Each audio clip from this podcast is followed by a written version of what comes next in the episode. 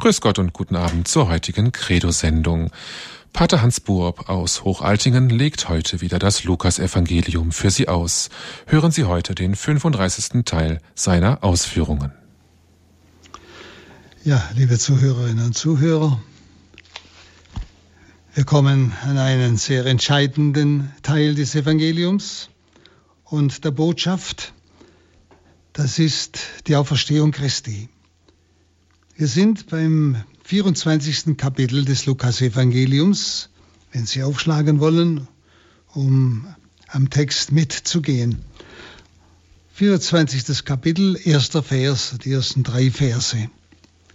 Am ersten Tag der Woche gingen die Frauen mit den wohlriechenden Salben, die sie zubereitet hatten, in aller Frühe zum Grabe.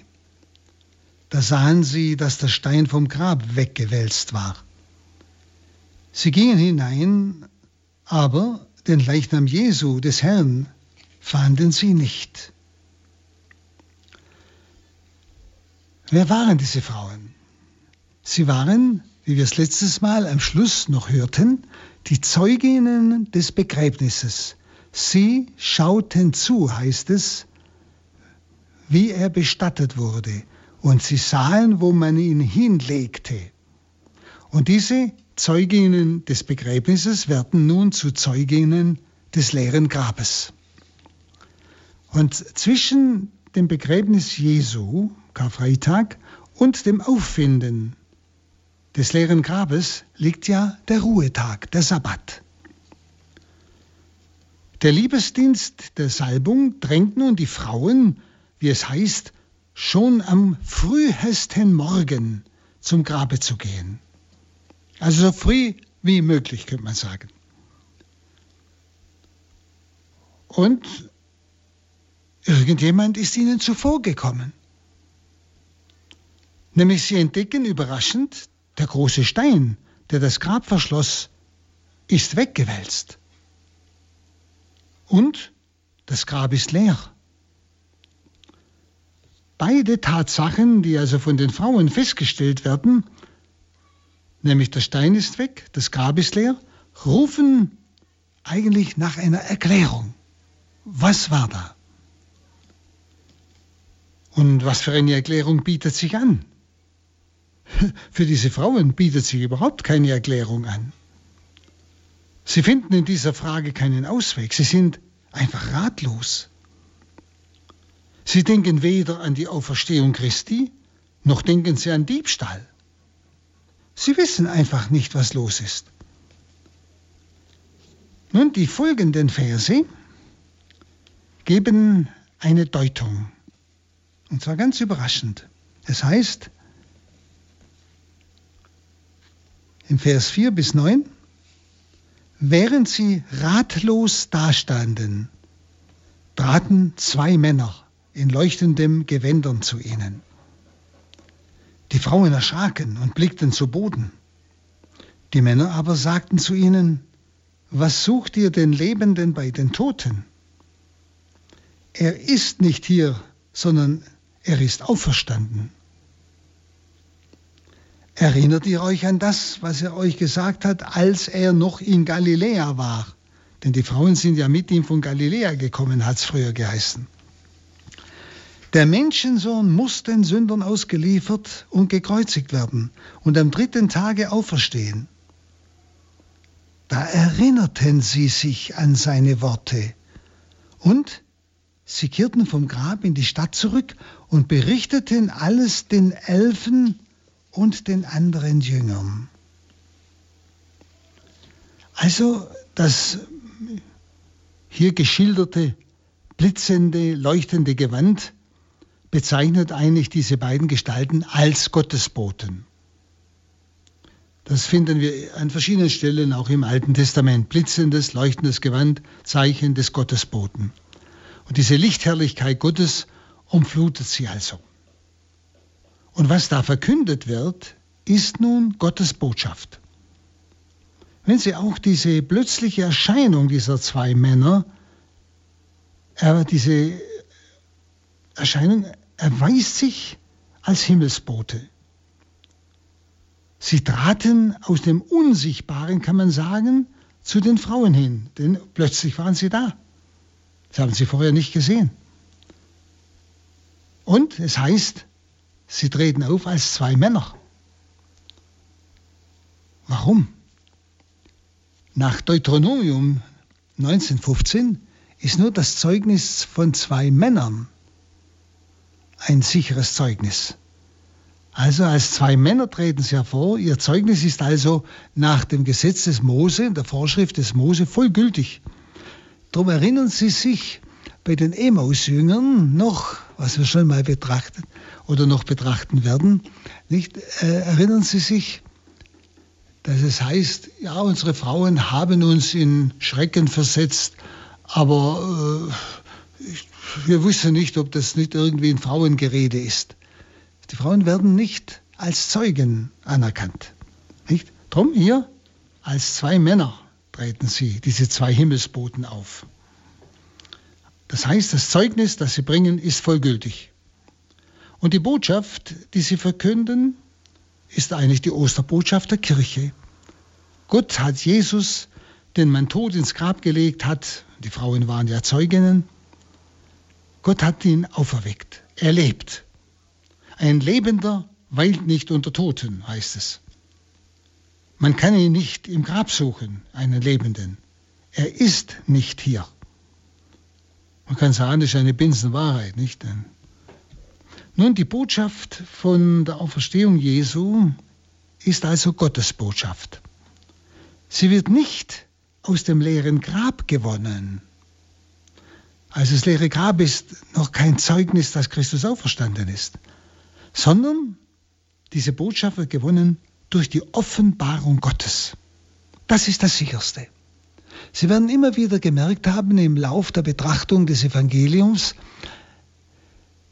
dass Jesus immer wieder argumentiert hat, wenn er so herausgefordert wurde von den Schriftgelehrten und Pharisäern, argumentiert hat mit dem Gotteswort. Das Gotteswort ist das absolut sichere. Auch denken Sie, als Johannes im Gefängnis war und Jünger schickte, bist du es, der da kommen soll, hat Jesus mit einem Gotteswort vom Propheten Jesaja geantwortet. Das war für Johannes das sicherste, das Wort Gottes. Ja, so auch hier. Also diese Osterbotschaft, diese Gottesbotschaft von der Auferstehung Jesu wird nicht aus dem leeren Grabe gewonnen, sondern aus der Offenbarung Gottes.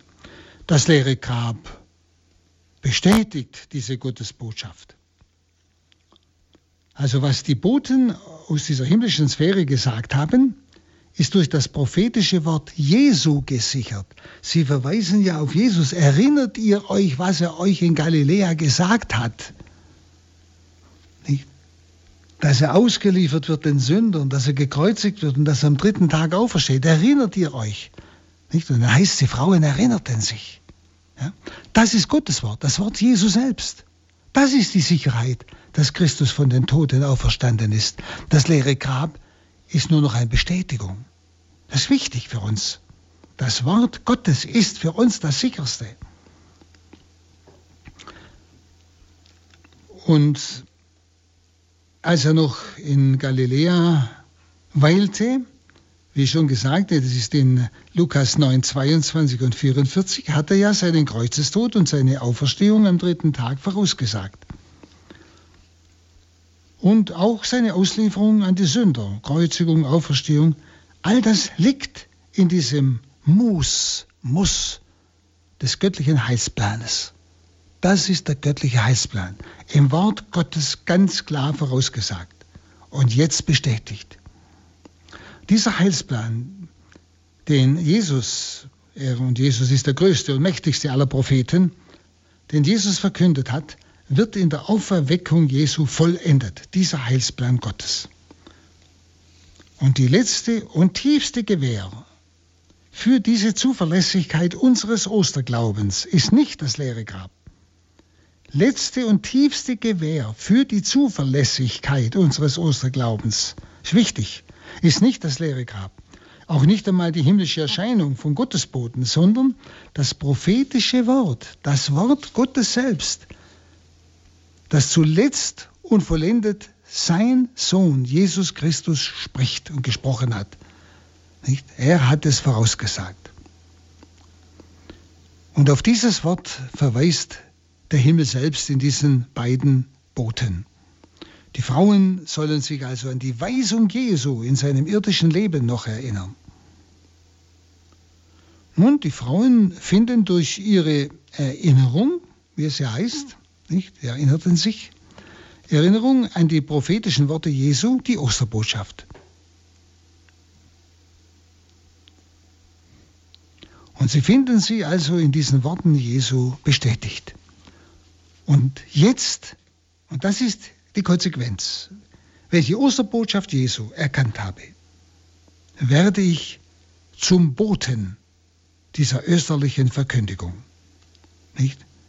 Und sie machen sich auf und gehen in die Stadt. Äh, nach Markus 16,7 erhalten sie sogar den Auftrag zur Verkündigung der Osterbotschaft an die Jünger und an Petrus. Nicht? Nun, wer die Osterbotschaft ver vernommen hat, der wird zu ihrem Apostel. Es geht nicht anders.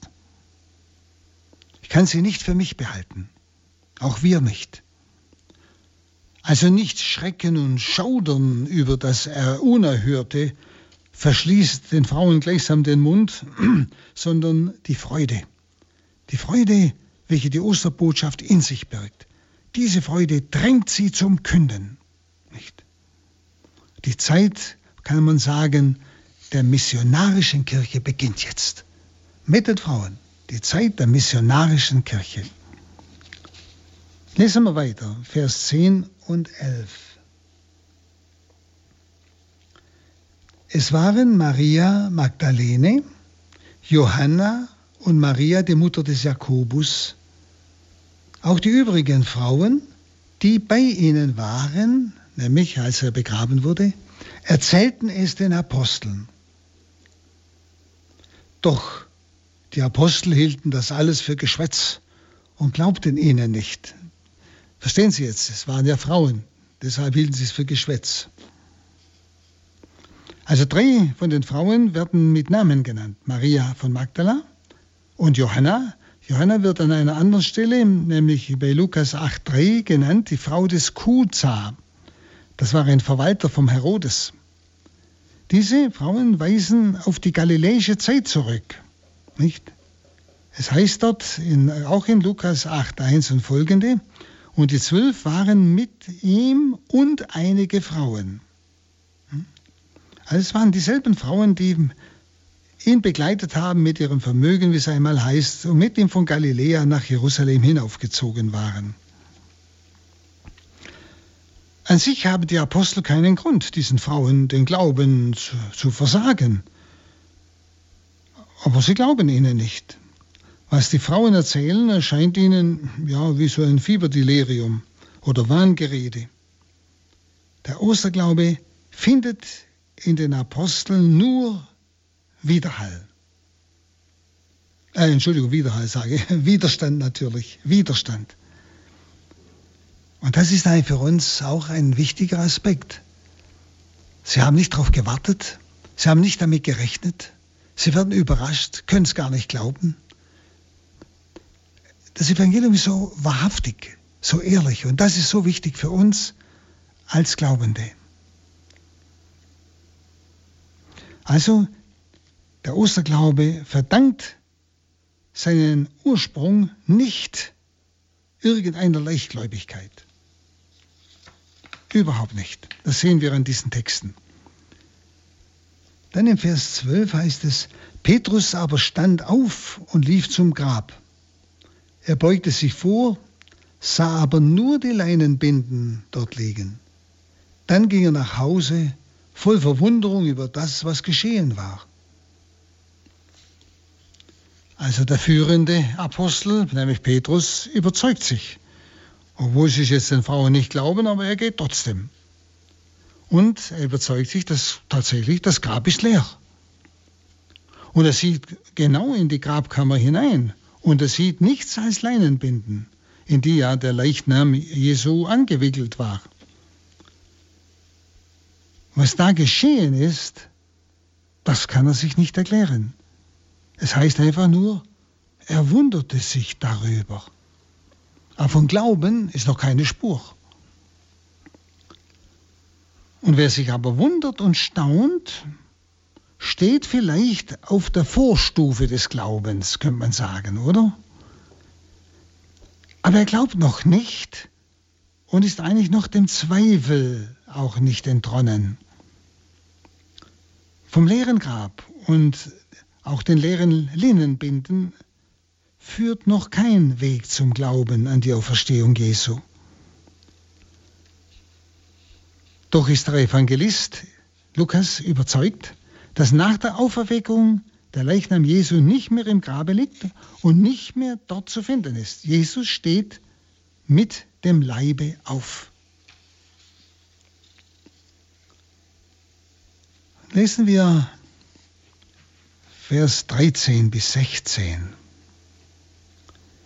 Am gleichen Tag waren zwei von den Jüngern auf dem Weg in ein Dorf namens Emmaus, das 60 Stadien von Jerusalem entfernt ist. Sie sprachen miteinander über all das, was sich ereignet hatte. Während sie redeten und ihre Gedanken austauschten, kam Jesus hinzu und ging mit ihnen. Doch Sie waren wie mit Blindheit geschlagen, so dass sie ihn nicht erkannten. Also die beiden Männer, die am Ostertag von Jerusalem nach dem entfernten Emmaus wanderten, gehören dem Kreis derer an, die um die elf waren. Sie erinnern sich, wie Jesus von zwölf Aposteln spricht, die er aus seinen Jüngern ausgewählt hat, aber auch von den 70 Jüngern, die er auch mal aussendet, und die Jünger, die um die Apostel waren. Sie gehörten also zu diesem Kreis, die um die zwölf Apostel waren und die mit Jesus zogen. Nun, ihr Denken, wie man es heraushört aus dem Text und ihr Reden und ihr Disputieren, bewegt sich total um Jesus Christus. Und darin zeigen sie sich auch als seine Jünger. Unauffällig folgt Jesus ihnen und unauffällig erreicht er sie. Und es das heißt ganz schlicht, er wanderte mit ihnen. Ist interessant, als Wanderer hat Lukas Jesus das ganze Evangelium gekennzeichnet immer Wanderer. Die Kirche ist wandernde Kirche. Und Jesus wandert mit ihr. Das kommt immer wieder vor. Also Christus auf dem Weg. Wohin? Zu den Menschen. Die Kirche auf dem Weg. Zu den Menschen. Das wird hier ausgedrückt mit diesem, er wandert mit ihnen. Das ist auffällig beim Lukasevangelium. Und die beiden Jünger erkennen Jesus nicht so wie ihn Maria Magdalena auch nicht erkannte, als er ihr erschienen ist. Nun, Gottes Geschenk ist es, dass der Auferstandene einem Menschen erscheint und sichtbar wird. Das ist ein Gottesgeschenk. Es heißt, ihn hat Gott auferweckt am dritten Tage und ihn sichtbar werden lassen, nicht dem ganzen Volk, sondern uns, den von Gott vorherbestimmten Zeugen die wir mit ihm gegessen und getrunken haben. Sagen dann die Apostel später in Apostelgeschichte 10, 40 und folgende. Also das Leben des Auferstandenen setzt das irdische Leben Jesu nicht einfach fort. Es ist ein Geschenk Gottes, dass der erschienene und sichtbar gewordene als der auferstandene Jesus erkannt wird. Das ist ein Geschenk Gottes. Die heilsgeschichtlichen Ereignisse werden von Gott gewirkt und auch von Gott gedeutet. Lesen wir mal weiter. Vers 17 bis 24.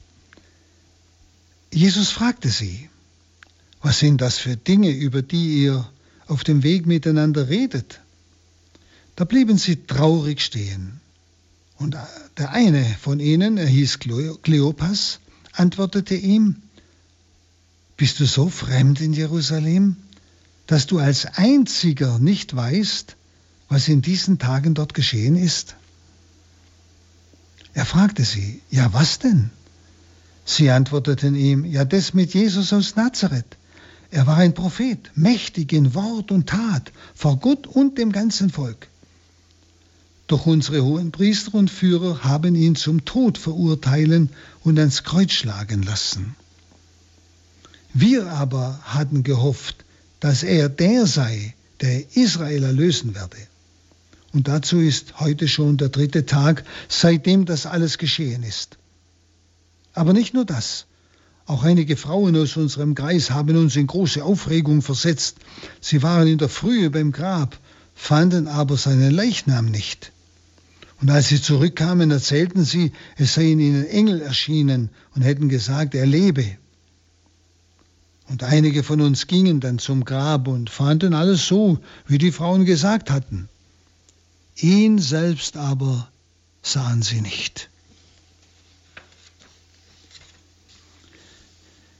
Das Schicksal Jesu ist also für die beiden Jünger unerklärlich. Also allein die Tatsache, dass er gekreuzigt wurde, wo sie doch etwas ganz anderes von ihm erwarteten.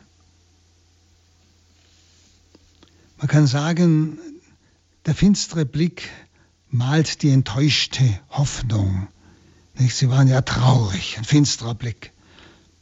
Die bedrückte und bedrückende Ratlosigkeit und die lähmende Traurigkeit zeigt, dass sie nichts mehr erwarteten. Das war die seelische Verfassung, die der Karfreitag in diesen erschütternden Jüngern ausgelöst hat. Nun, der heilige Lukas nennt einen, nämlich den Sprecher von diesen beiden Jüngern, beim Namen Kleopas.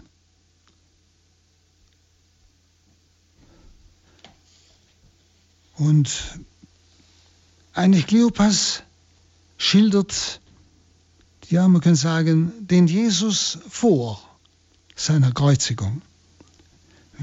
Was er Großes getan hat. Er trat machtvoll auf in Tat und Wort. Sein Handeln ist Kraftwirken. Er richtete sich gegen die dämonischen Kräfte der Welt. Also in seinem Wort spricht er aus dem Munde des, der, der, spricht er gleichsam die Allmacht. So ungefähr könnte man diese Worte beschreiben, die Kleopas benutzt. Er hat Krankheiten besiegt. Sünde und Tod hat er besiegt, hat der Tote auferweckt. Und gerade auch nach der Heilung eines Besessenen sagt er das Volk, was ist das für ein Wort, dass er in Macht und Kraft den unreinen Geisten gebietet und sie fahren aus.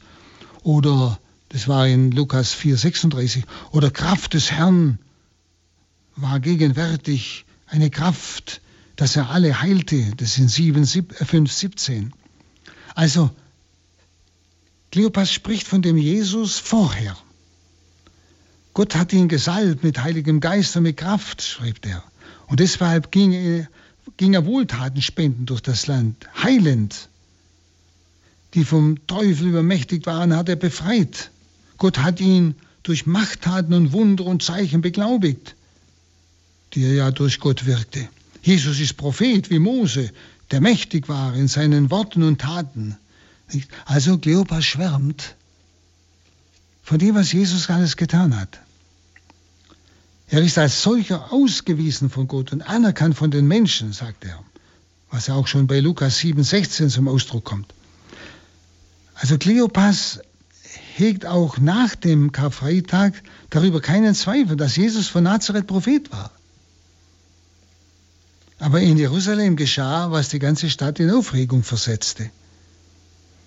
Die Oberpriester, Führer des Volkes, zu dem sich auch Kleopas zählt zu diesem Volk, ja, haben Jesus an Pilatus ausgeliefert, dass er ihn zum Tod verurteile.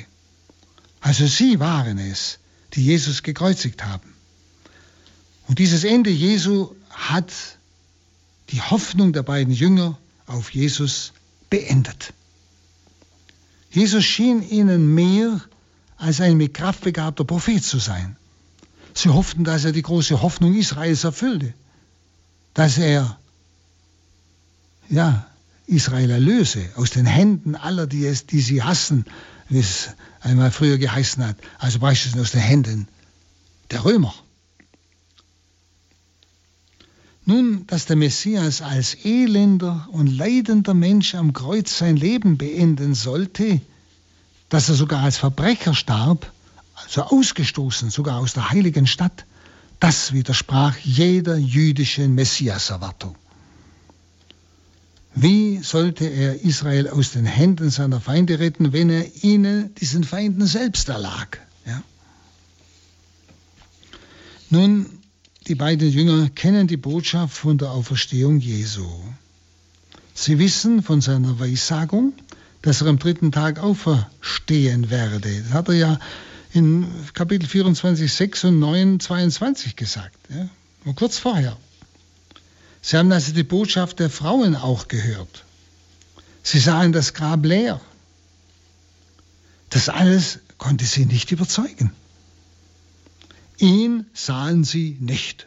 Also das war der entscheidende Satz. Ihn sahen sie nicht. Also die Erscheinungen des Auferstandenen bestätigen die Osterbotschaft. Die Frage ist, genügen die Erscheinungen? Jesus wandert mit den Jüngern, mit diesen zwei Emaus-Jüngern. Und sie erkennen ihn nicht. Nun, wie kommt, das ist die Frage, wie kommt es zum Glauben bei diesen zwei Emaus-Jüngern?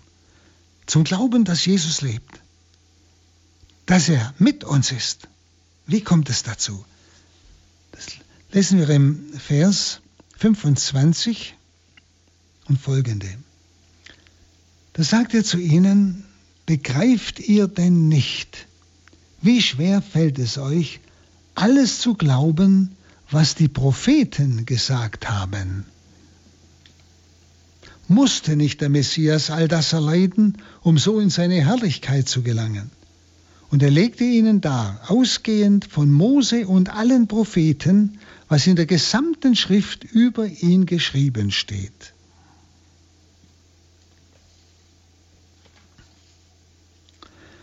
Warum sind die Jünger für die Osterbotschaft verschlossen? Warum eigentlich? Wo er es doch öfters gesagt hat, wo Mose, Propheten, Psalmen, alle davon reden. Aber wissen Sie, man kann nur sagen, ihr Verstand war verriegelt. Und ihr Herz, das ist ja der Sitz der religiösen Entscheidungen, könnte man sagen, das ist irgendwo träge und stumpf geworden. Und wissen Sie, wie die Augen der Jünger gehalten sind, dass sie den mitwandernden Auferstandenen nicht sehen, so ist auch ihr Herz verriegelt, dass sie die Reden der Propheten nicht verstehen. Für den Osterglauben muss das Herz des Menschen aufgebrochen werden. Nach Gottes Ratschluss führt der Weg zur Messias-Herrlichkeit über das Leiden und den Tod nach Gottes Ratschluss. In der Apostelgeschichte 3.18 lesen wir, Gott hat in Erfüllung gehen lassen, was er durch die, den Propheten aller Propheten vorhergesagt hat, nämlich, dass sein Messias leiden werde.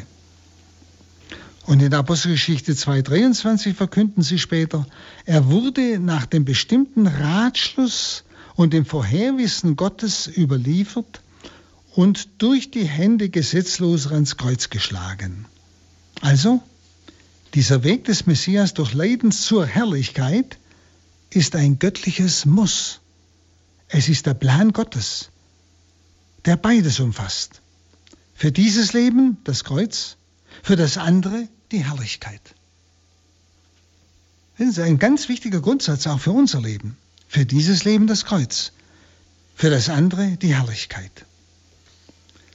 Also Christus ist durch Leiden in seine Herrlichkeit eingegangen. Und Herrlichkeit, das ist göttliche Macht.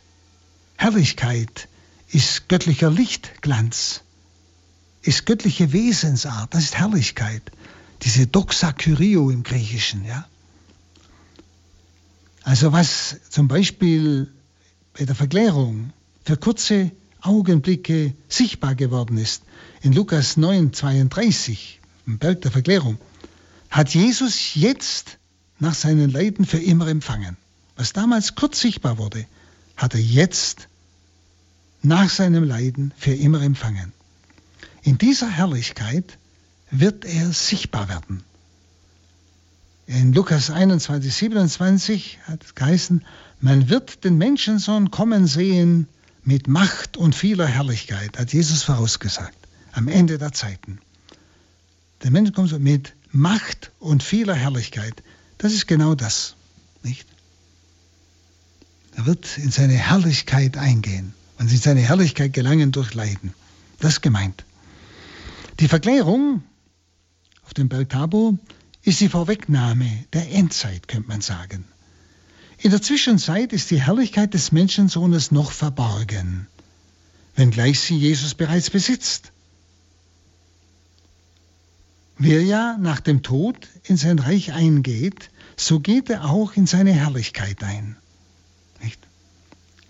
Nach dem Tod, also nach seiner Auferstehung.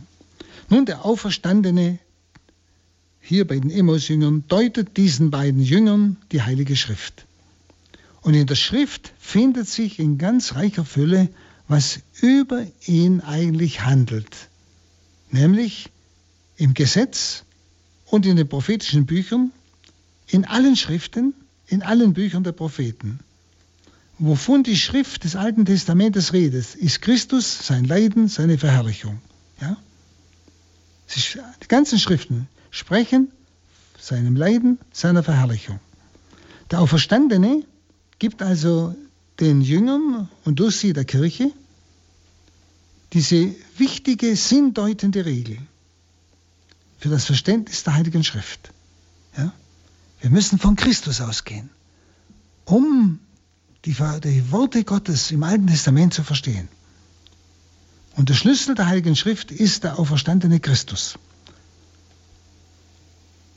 Auf ihn hin ist die ganze, das ganze Alte Testament ausgerichtet. Und von ihm legen die Schriften Zeugnis ab, wie es Johannes in 5,39 schreibt. Also die Propheten grübelten darüber,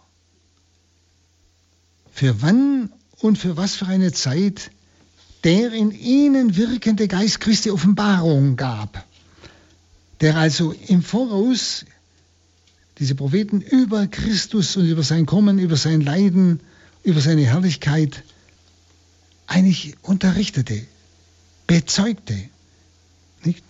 So schreibt es ja, äh, heißt es im ersten Petrusbrief, 1,10 und folgende, nicht?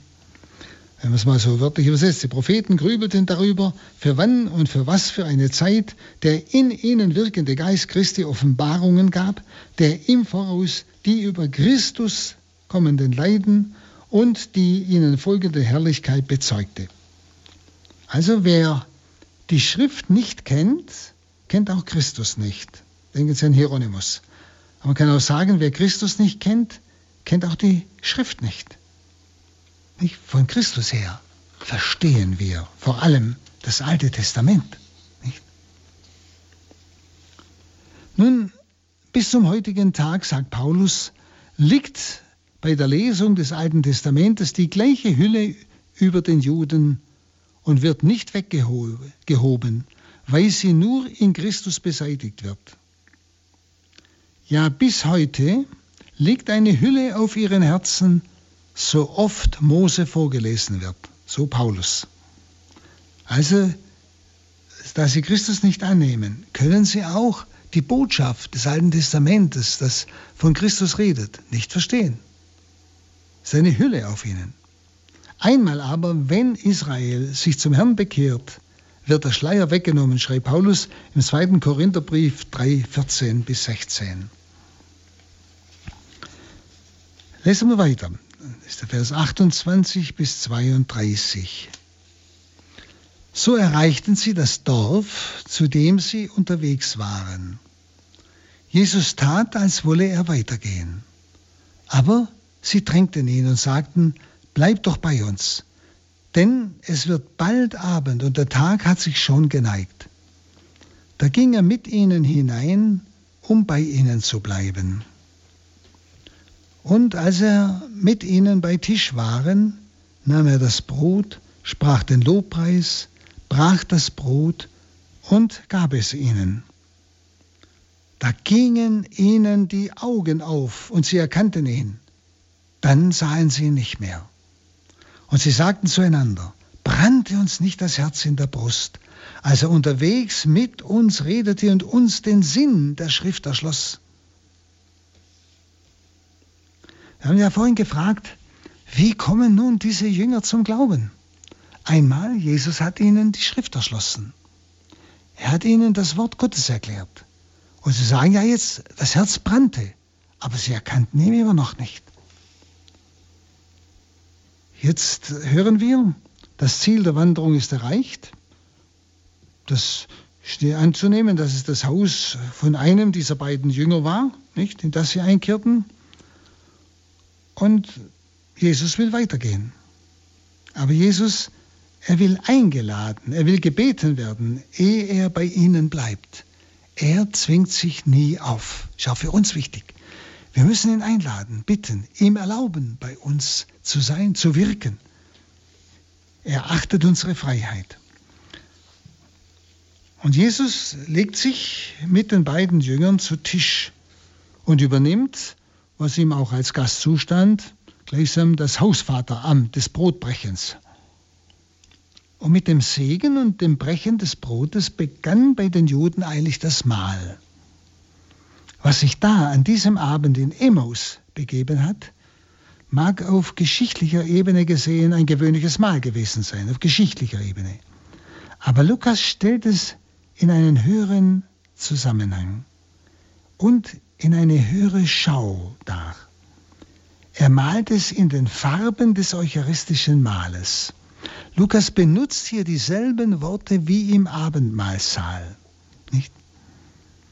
Brotbrechen ist für Lukas die Eucharistie feiern, wie es in Apostelgeschichte in späteren 2,42 und 46 heißt. Nicht?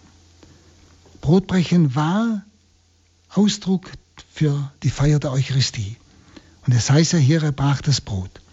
Und die Worte der Eucharistiefeier prägen auch die Worte des Malers in Emmaus. Er nahm das Brot, sprach die Danksagung oder das Segensgebet, brach es und gab es ihnen. Nicht? Können Sie auch Kapitel 22, Vers 19 vergleichen im Abendmahlsaal. Also abends, wieder auch, wieder auch hier abends, als der Tag sich neigte, heißt es, so wie im Abendmahlsaal, aß Jesus mit den Jüngern das letzte Mal, indem er das Paschalamm zum eucharistischen Mahl einsetzte das Paschamal. Nicht? Also abends fanden sich die Christen zum eucharistischen Mahl zusammen. Nicht? Das in Apostelgeschichte 20,8 heißt. Nun, die Erzählung von den Emmaus-Jüngern ist nicht nur eine erbauliche Erzählung, sondern er hält eine ganz wichtige Wahrheit, nämlich die Heilige Schrift gibt Zeugnis vom auferstandenen Christus. Die haben sie ja unterwegs gehört. Die Eucharistie aber gibt den Auferstandenen selbst lebendig und gegenwärtig. Merken Sie den Unterschied? Die Heilige Schrift gibt Zeugnis vom auferstandenen Christus. Sie hörten die Schrift, das Herz brannte, aber die Eucharistie gibt den Auferstandenen selbst, und zwar lebendig und gegenwärtig. Die Eucharistie ist das große Zeichen der Auferstehung des Herrn.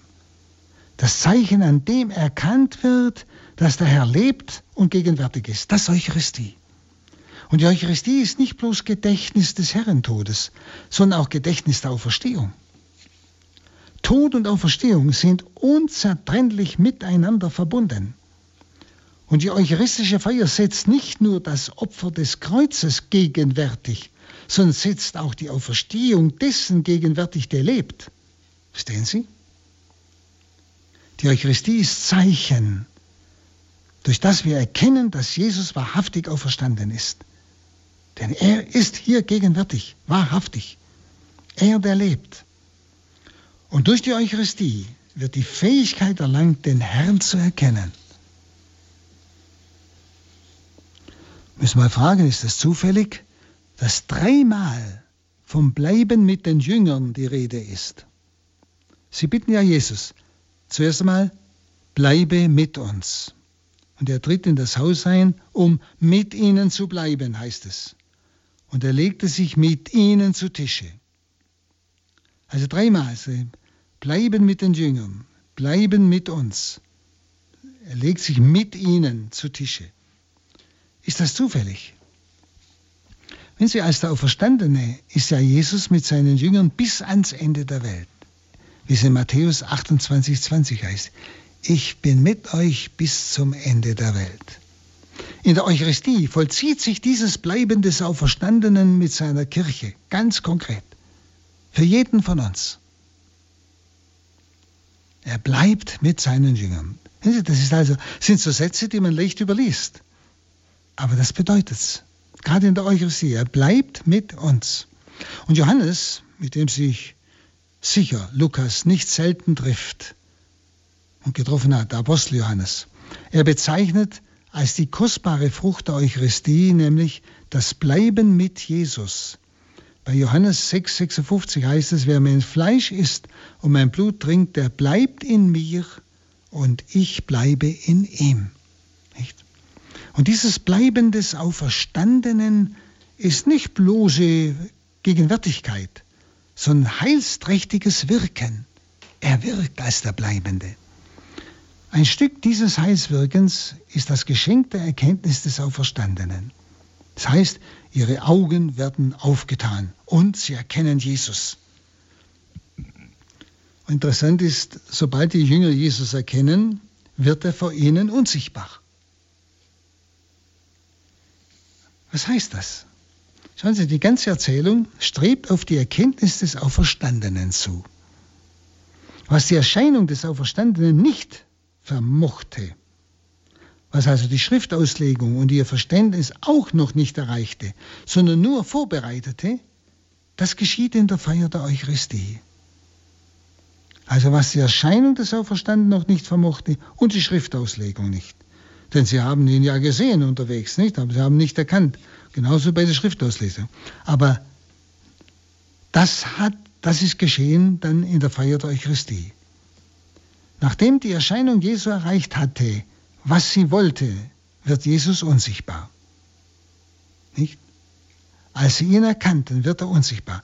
Jesus weilt nicht mehr unter den Menschen wie in der vorösterlichen Zeit dass er jetzt mit ihnen dann nach, Nazareth, äh, nach Jerusalem wandert. Nein, ist was ganz anderes.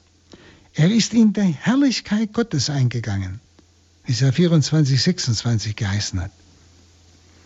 Und der in unzugänglichen Lichte wohnt, den kein Mensch gesehen hat, noch zu sehen vermag, wie 1 Timotheus 6, 16 Paulus sagt. Er ist in diese Herrlichkeit gegangen. Gott schenkt es denen, die er zu Zeugen des Auferstandenen bestimmt hat, dass er sichtbar wird, wenngleich er sonst unsichtbar ist. Und in diese Unsichtbarkeit kehrt Jesus wieder zurück, nachdem ihn die Jünger erkannt hatten. Also jetzt verstehen die Jünger auch, was in ihnen vorgegangen war, als ihnen Jesus die Schrift auf dem Weg erschloss. Brannte das Herz. Das Herz brannte. Vielleicht gedenken Sie der Worte des Klagepsalmes. Stumm und still war ich, schwieg ohne Glück. Da ward angerührt mein Schmerz, heiß wurde mir das Herz im Innern. Bei meinem Seufzen entbrannte ein Feuer, heißt es im Psalm 39. 3. Nun, mit diesem glühenden Herzen ringt der Beter um Hoffnung und Hilfe in seinem oft hohl und sinnlos erscheinenden Leben bis heute. Jeder von uns. Aber mit diesem glühenden Herzen ringen wir. Und an der Schriftdeutung des Auferstandenen erwacht wieder die Hoffnung. Und in der Eucharistiefeier wird es den Jüngern zur Gewissheit, dass Jesus lebt und der Wanderer der Auferstandene ist. Der mit ihm Wandernde der Auferstandene ist. Beider bedarf es, der Schrift und der Eucharistie. Eine Brand im Herzen, die Eucharistie lässt ihn erfahren. Die Schrift macht das träge Herz brennend. Die Eucharistie nimmt die Verständnislosigkeit weg. Die Gegenwart des Auferstandenen tritt durch diese österlich gedeutete Schrift, von Jesus österlich gedeutete Schrift und durch das Mahl der Eucharistie in das gläubige Bewusstsein, macht das Herz brennend und erkennend. Die Gegenwart des Auferstandenen tritt durch diese österlich gedeutete Schrift und durch das Mahl, durch die Eucharistie, in das gläubige Bewusstsein, macht das Herz brennend und erkennend, brennend und erkennend. Vielleicht hören Sie mal in Ihr Leben hinein, wie oft Sie schon diese Anrührung Gottes erlebt haben, wo das Herz brannte. Vielleicht durch ein Wort Gottes, vielleicht durch eine Situation, wo Gott Sie angesprochen hat und wie vielleicht gerade in der Eucharistie das Erkennen kommt. Er, der Auferstandene, lebt in mir. Und der Zweifel ist aus meinem Herzen. Schauen wir noch weiter. 33 bis 35. Noch in derselben Stunde brachen sie auf und kehrten nach Jerusalem zurück, und sie fanden die elf und die anderen Jünger versammelt. Diese sagten, der Herr ist wirklich auferstanden und ist dem Simon erschienen. Da erzählten auch sie, was sie unterwegs erlebt und wie sie ihn erkannt hatten, als er das Brot brach. Also sie kehrten die beiden Jünger nach Jerusalem zurück, wo die elf und die mit ihnen, heißt es, versammelt sind. Also sie kehren zurück. Auch ein wichtiges Wort, wissen Sie, das überlässt man auch. Sie kehren zurück.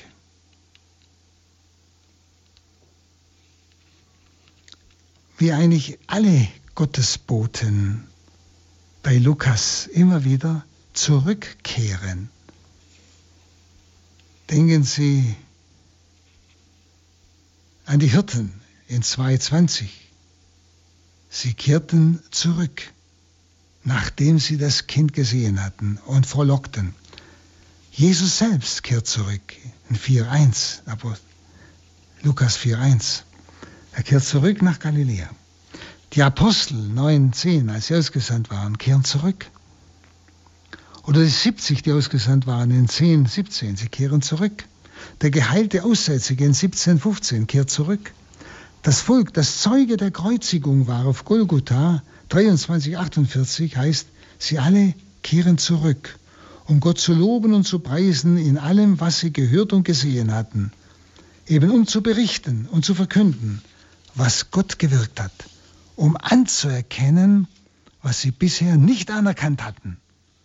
Merken Sie, dieses Sie kehrten zurück hat eine bestimmte Bedeutung bei Lukas. Alle kehren zurück, um zu verkünden, was sie erlebt haben. Die beiden Jünger gehen noch in derselben Stunde zurück, weil Gottes Lob und, Verkündigung zur Eile drängt. Nicht?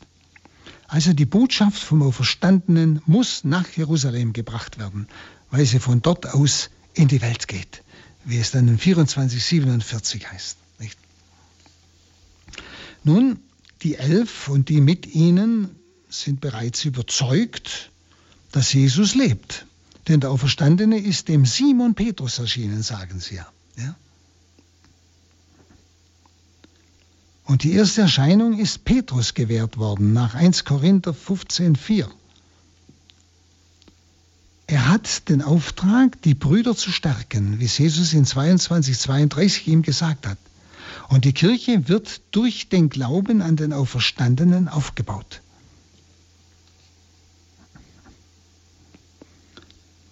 Nun, die Urkirche baut ihren Osterglauben auf dem Glauben der Elf auf.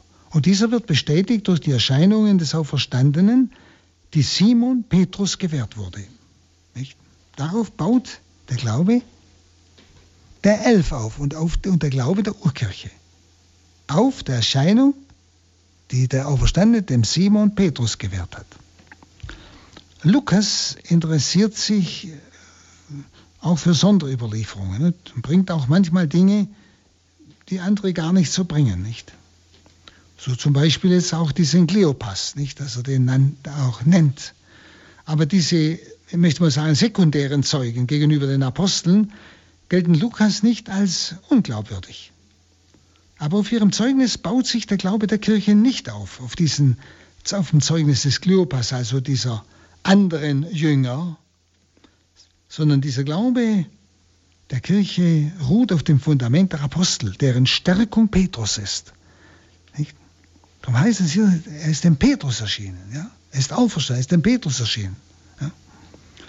Was die sekundären Zeugen erlebt haben, bestätigt das Zeugnis der Elf. Es bestätigt es. Aber entscheidend für den Glauben der Urkirche ist das Zeugnis der Elf, vor allem des Petrus. Also Heilige Schrift, Eucharistiefeier und das Glaubensbekenntnis der Kirche sind die Grundsäulen, auf denen ja die Zuverlässigkeit unseres Glaubens an die Auferstehung Jesu Christi aufgebaut ist. Heilige Schrift, Eucharistiefeier und das Glaubensbekenntnis.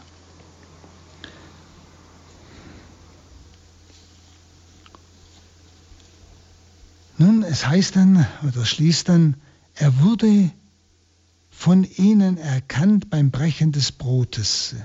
Und in der Eucharistiefeier versammelt sich ja die gläubige Gemeinde zur Lesung der Heiligen Schrift, bei den Festtagen und Sonntagen zum Glaubensbekenntnis und zum Brechen des Brotes, also Eucharistie. Nicht? Da haben wir genau diese drei Dinge, Heilige Schrift, Eucharistiefeier und das Glaubensbekenntnis. Die Grundsäulen des Glaubens der Kirche, der Zuverlässigkeit des Glaubens an den auferstandenen Herrn.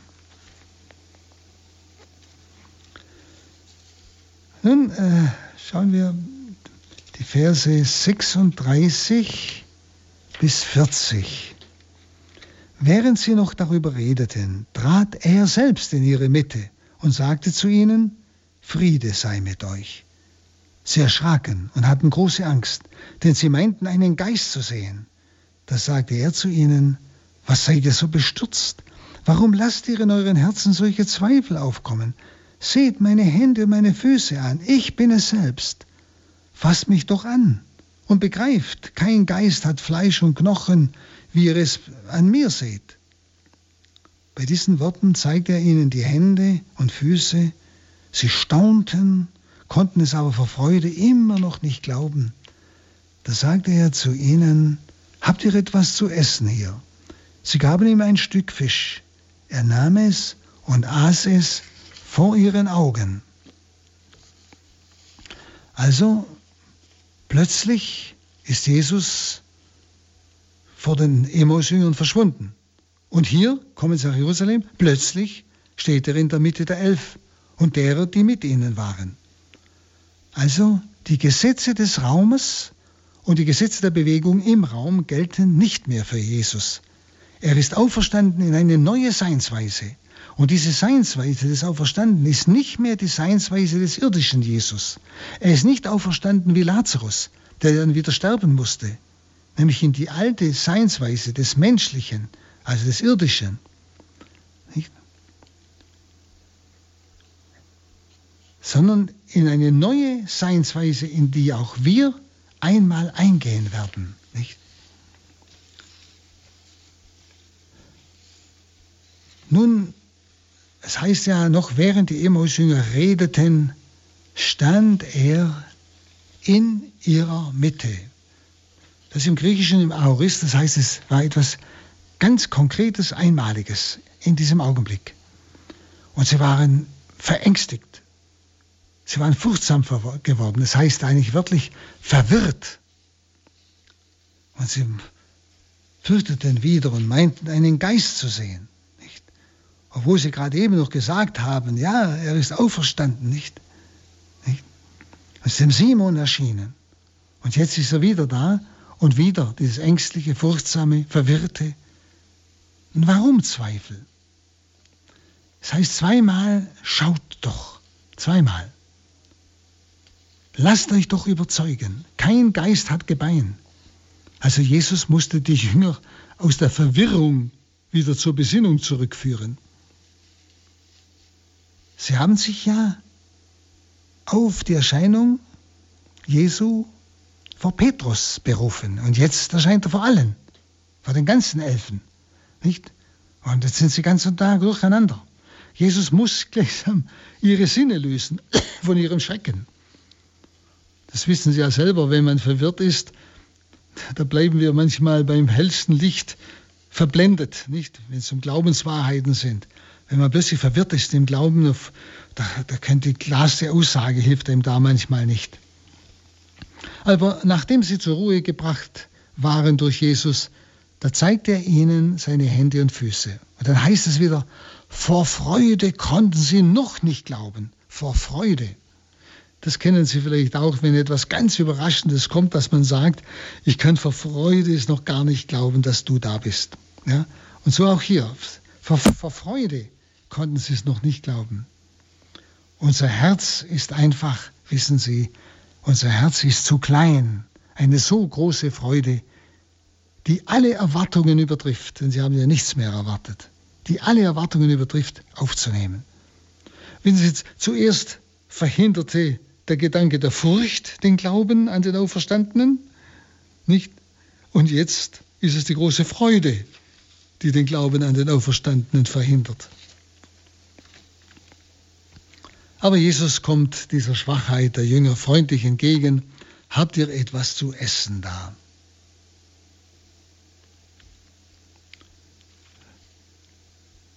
Und er fordert es eigentlich wegen ihres Unglaubens. Habt ihr etwas zu essen? Er fordert also ein Zeichen des Glaubens nämlich ihm etwas zu essen geben. Wenn Sie ihm etwas zu essen geben, ist das ein Ausdruck, er kann essen, also er ist es. Verstehen Sie? Es ist ein Zeichen des Glaubens. Das verlangt er von Ihnen. Und jetzt, dass Sie das taten, brach Ihr Osterglaube durch. Und nun belehrt er Sie, nicht? Das heißt dann, dann sprach er zu ihnen, das sind die Worte, die ich zu euch gesagt habe, als ich noch bei euch war. Alles muss in Erfüllung gehen, was im Gesetz des Mose, bei den Propheten und in den Psalmen über mich gesagt ist.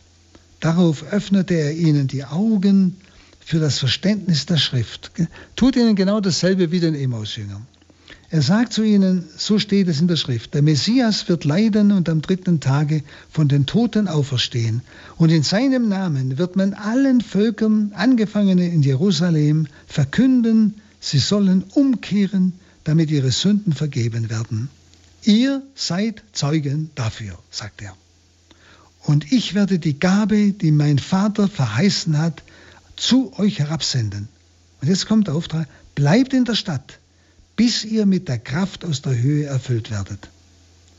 Und dann führte er sie hinaus in die Nähe von Bethanien. Dort erhob er seine Hände und segnete sie. Und während er sie segnete, verließ er sie und wurde zum Himmel emporgehoben. Sie aber fielen vor ihm nieder, dann kehrten sie in großer Freude nach Jerusalem zurück, und sie waren immer im Tempel und priesen Gott. Also, er hat sie jetzt zum Glauben geführt durch das Essen. Und wie gesagt, er belehrt sie jetzt, genauso wie die zwei Emmaus-Jünger. Alle alttestamentlichen Verheißungen sind erfüllt. Leiden, Tod, Auferstehung, Völkerpredigt, nicht, sagt er ganz klar, wie es ja ihnen schon vor seinem Leiden gesagt hatte, in der Leidensankündigung, all das ist jetzt dran. Also all das erklärt er ihnen aus dem Alten Testament, aus der Schrift. Es war also eine Erklärung an den Verstand der Jünger, da muss aber noch die innere Erleuchtung kommen. Sie, es ist ein Unterschied, ob ich etwas mit dem Verstand erkenne oder ob ich es glaube. Dass ich erkenne, ja, das steht da und es stimmt, ja, aber dass ich es auch glauben kann. Und deshalb verspricht er ihnen den Heiligen Geist. Sie sollen in der Stadt bleiben, bis sie ausgerüstet sind mit der Kraft von oben. Der Geist bewirkt den Glauben. Glaube ist ein Geschenk Gottes, den kann man nicht machen. Nicht? Durch die Erklärung an den Verstand, den Jesus vollzieht, muss noch die innere Erleuchtung kommen. Durch den Heiligen Geist. Darum verspricht er ihnen das. Sie haben es ja gerade gehört. Und sein Hauptpunkt ist, das Evangelium soll allen Völkern verkündet werden. Das steht schon im Alten Testament. Und der Inhalt der Predigt soll sein, wie es hier heißt, die Sinnesänderung, das Umdenken, die Bekehrung, nicht? Das Ändern des ganzen Wesens. Und das Ziel ist die Vergebung der Sünden. Also er sagt ja, aufgrund seines Glaubens, nämlich, äh, Entschuldigung, aufgrund seines Namens, nicht, wird allen Völkern das Heil verkündet werden. Nicht? Nicht nur in seinem Namen, sondern es heißt Epito-Onomatie. Aufgrund seines Namens. Das heißt, der Name Jesus ist der Grund. Nämlich Jesus heißt Heiland, heißt Retter, heißt Erlöser, nicht? Und der, der, der Name Jesu ist die eigentliche Verkündigung. Das sollen sie verkünden, das sollen sie weitergeben, nicht?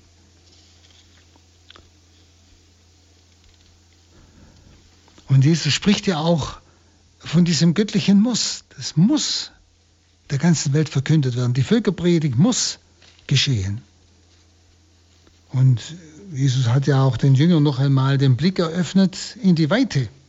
Sie sollen allen Völkern Bekehrung und Vergebung der Sünden verkünden. Also er geht es über das, was sein Auftrag ist, hinaus. Er ist nur zu den verlorenen Schafen des Hauses Israel gesandt. Aber jetzt sendet er sie zu allen Völkern, wie es bereits im Alten Testament, nämlich die Völkerpredigt, verkündet ist und vorausgesagt ist.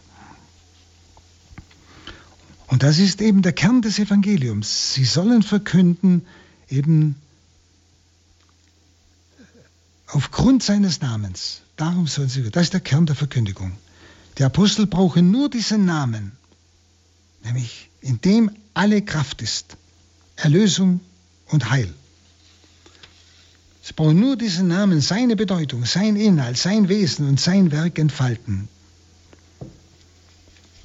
Und in Jerusalem sollen sie beginnen, wie es ja der Prophet Jesaja in 2,3 bereits gesagt hat. Das Wort Gottes geht von Jerusalem aus. Seine Achtung vor der Schrift nicht ist unwahrscheinlich Jesus bezieht sich total auf das Wort Gottes, auf die Schrift. Und wie, wie geht's mir? Tue ich das? Achte ich die Schrift? Ist sie für mich absolut sicher? Nicht?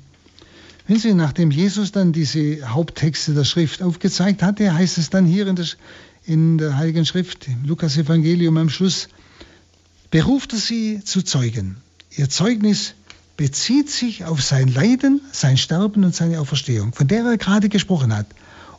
Und zwar als Predigt in alle Welt. Er sagt, ihr seid Zeugen. Und das sollen sie verkünden. Leiden, Sterben, Auferstehung Jesu. Als Predigt in alle Welt. Und diese Botschaft stößt an bei den Juden und bei den Heiden. Ärgernis und Torheit. Deshalb heißt eben Zeuge sein, Martyrer sein. Martyr ist einer, der mit Blut und Leben etwas bezeugt. Und deshalb wird ihnen ja auch von Jesus der Heilige Geist versprochen.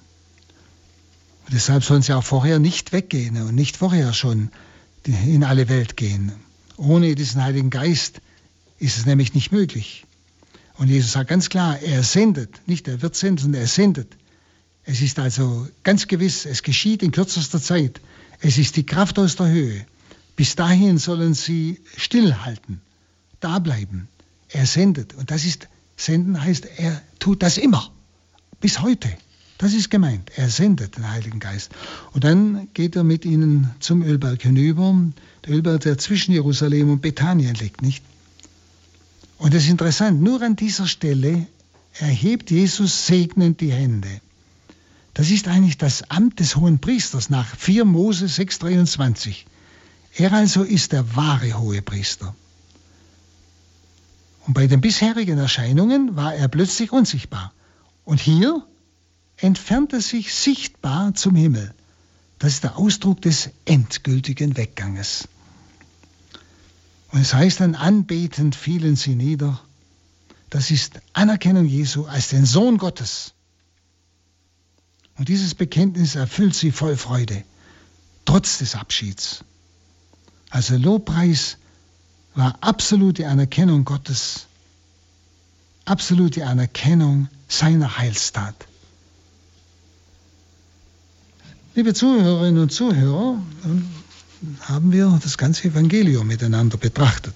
Es war durch lange Zeit, aber versuchen Sie immer wieder, sich in die einzelnen Worte auch zu vertiefen. Sie haben ja gemerkt, man überliest manche Worte, wenn man es nicht weiß, die eigentlich etwas sehr Wichtiges ausdrücken, auch für uns heute. Und so segne euch und schenke euch diesen verheißenen Heiligen Geist, dass ihr das Wort Gottes versteht und dass ihr im Geheimnis der Eucharistie die Berührung Gottes, die Berührung Jesu, des Auferstandenen, als des Lebendigen erfahren dürfen. So segne euch der allmächtige Gott, der Vater und der Sohn und der Heilige Geist. Amen. Amen. Vielen Dank an Pater Hans Burb, Exerzitienmeister und Leiter des Hauses St. Ulrich in Hochaltingen. Er hat für Sie das Lukas-Evangelium ausgelegt. Heute der 35. und letzte Teil. Wie immer haben Sie die Möglichkeit, eine Kopie dieser Sendung als CD zu bestellen. Unseren CD-Dienst erreichen Sie wieder morgen früh ab 9 Uhr unter der Rufnummer 08323 96 75 120. Noch einmal 08323 9675 120. Sie können auch diese Sendung als Podcast auf unserer Homepage herunterladen. Die Adresse lautet www.horeb.org. Gleich beten wir hier die Komplett das Nachtgebet der Kirche.